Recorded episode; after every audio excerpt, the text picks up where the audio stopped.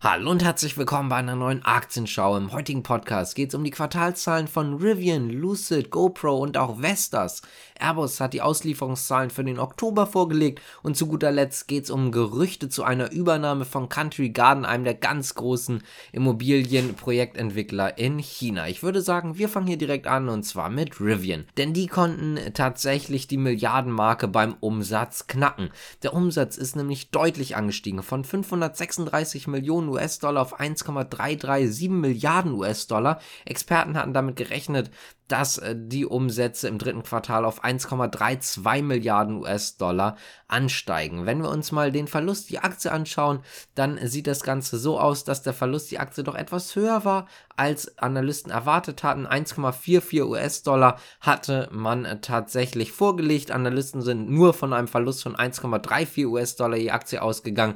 Übrigens im Vorjahreszeitraum lag der Verlust die Aktie noch bei 1,88 US-Dollar. Das heißt also, der Verlust sank von 1,72 auf 1,37 Milliarden US-Dollar.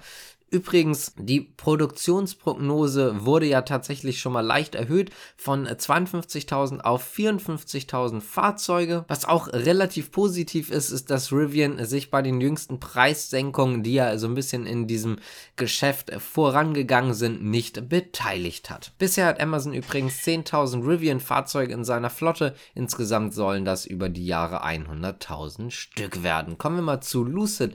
Die haben nämlich leicht enttäuscht. Die konnten nämlich ihren Umsatz nicht steigern. Der Umsatz lag tatsächlich bei 137,8 Millionen US-Dollar. Im Vorjahreszeitraum lagen die noch bei 195,5 Millionen US-Dollar. Das heißt also, der Umsatz ist ziemlich stark gefallen. Man ist schon davon ausgegangen, dass er fällt, aber eben nicht so stark und zwar auf 185,1 Millionen US-Dollar.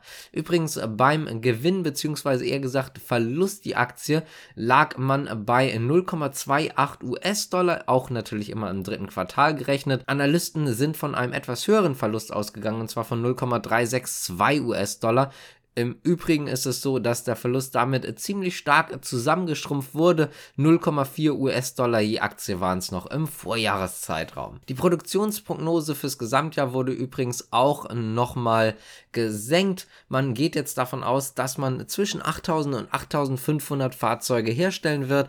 Vor einiger Zeit ist man noch davon ausgegangen, dass man mehr als 10.000 Stück herstellen kann. Kommen wir mal zu einer kurzen Nachricht von GoPro. Dort geht es auch um die Zahlen. Hier konnte man tatsächlich einen Gewinn je Aktie vorlegen und zwar von 0,04 US-Dollar je Aktie.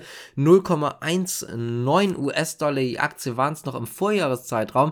Man hat aber eh damit gerechnet, dass der Gewinn zusammenbricht und zwar auf 0,02 US-Dollar je Aktie. Das heißt also, man ist doch deutlich über den Erwartungen. Auch bei den Erlösen sieht es ganz positiv aus. Bei 294 Millionen US-Dollar lagen die Erlöse. 281,5 Millionen US-Dollar hatten die Analysten geschätzt. Im Vorjahreszeitraum lagen die Erlöse noch bei 305,1 Millionen US-Dollar. Heißt also leicht zurückgegangen, aber trotzdem über den Erwartungen.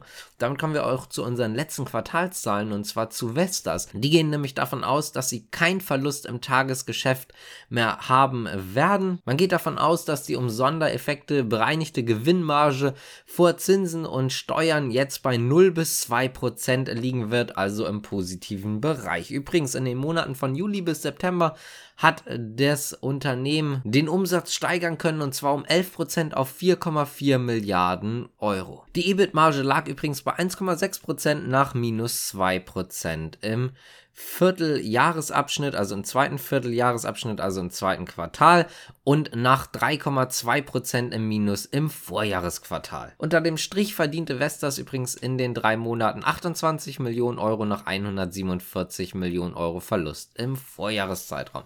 Wir kommen mal zu Airbus, denn die konnten im abgelaufenen Monat 71 Passagierjets an die Käufer ausliefern. Das sind 16 mehr als im September. Man möchte ja gerne 720 ausliefern ausliefern. Im Gesamtjahr 559 Maschinen hat man bisher ausgeliefert. Das heißt also anders gesagt, 161 Flugzeuge fehlen noch. Außerdem gab es im Oktober noch neue Bestellungen und zwar über 119 Maschinen. Man musste allerdings auch 26 Stornierungen hinnehmen. Goldman hat übrigens äh, die Aktie bei Buy belassen, also eine Kaufempfehlung. Außerdem ist das Kursziel bei 147 Euro. Die Auslieferungen seien höher gewesen als erwartet und haben auch deutlich über dem Vorjahresmonat gelegen. Die Analystin erwartet jetzt allerdings auch nochmal äh, neue Infos äh, zu den Auslieferungen im Gesamtjahr. Deswegen ist das so ein bisschen unsicher, ob man dann tatsächlich die 720 Auslieferungen auch schafft. Das wird dann wohl mit den nächsten Quartalszahlen nochmal gesagt. Kommen wir mal zu unserer letzten Nachricht und zwar Country Garden, denn äh, der Versicherer Ping N soll tatsächlich laut Insider berichten, Country Garden übernehmen. Darum äh, kümmert sich wohl aktuell der Staatsrat der Volksrepublik. Das heißt also, der Staat steht da ziemlich hinter. Und was die Insider zumindest so sagen, ist das auch so, dass es durchaus natürlich Verhandlungsspielraum gibt für Ping N. Allerdings ist der wohl, naja, sagen wir mal, relativ eingeschränkt. Also man hat da doch wohl die Pistole auf der Brust. Man muss jetzt irgendwie eine Lösung finden, wie die Unternehmen halt eben nicht pleite gehen, damit es hier keinen Domino-Effekt geben wird. Country Garden ist ja an der Börse notiert und dementsprechend ist das Ganze nicht ganz so einfach, aber sollte wohl machbar sein. Übrigens, Ping N wies die Aussagen der Insider fürs Erste zurück. Die haben gesagt, wir dementieren diese Geschichte kategorisch. Zumindest was man so hört, ist die Finanzmarktabteilung der chinesischen Zentralbank nicht nur dabei, sondern die leiten auch die Gespräche zwischen Ping An und der Regierung, die halt eben die Gespräche für Country Garden führt. Das wird natürlich spannend sein, ob das Ganze dann wirklich so kommen wird oder nicht. Aktuell sieht es zumindest so aus. Es gab ja schon mal so leichte Gerüchte, dass wohl ein Unternehmen dazu gedrängt werden könnte oder mehrere Unternehmen dazu gedrängt werden könnten, diesen chinesischen Immobilienkonzern halt eben zu helfen. Diese verdichten sich jetzt also, da könnte natürlich durchaus was dran sein, aber man muss natürlich auch sagen, es handelt sich hier aber erstmal nur um Insiderberichte. Es kann also auch sein, dass das Ganze hier erstmal Schwachsinn ist. Wenn euch das Ganze gefallen hat, dann könnt ihr gerne abonnieren, liken, kommentieren, die Glocke drücken und so weiter und so fort. Das würde uns auf jeden Fall freuen und damit sage ich Dank fürs Zuschauen und Zuhören. Bis zum nächsten Mal. Ciao.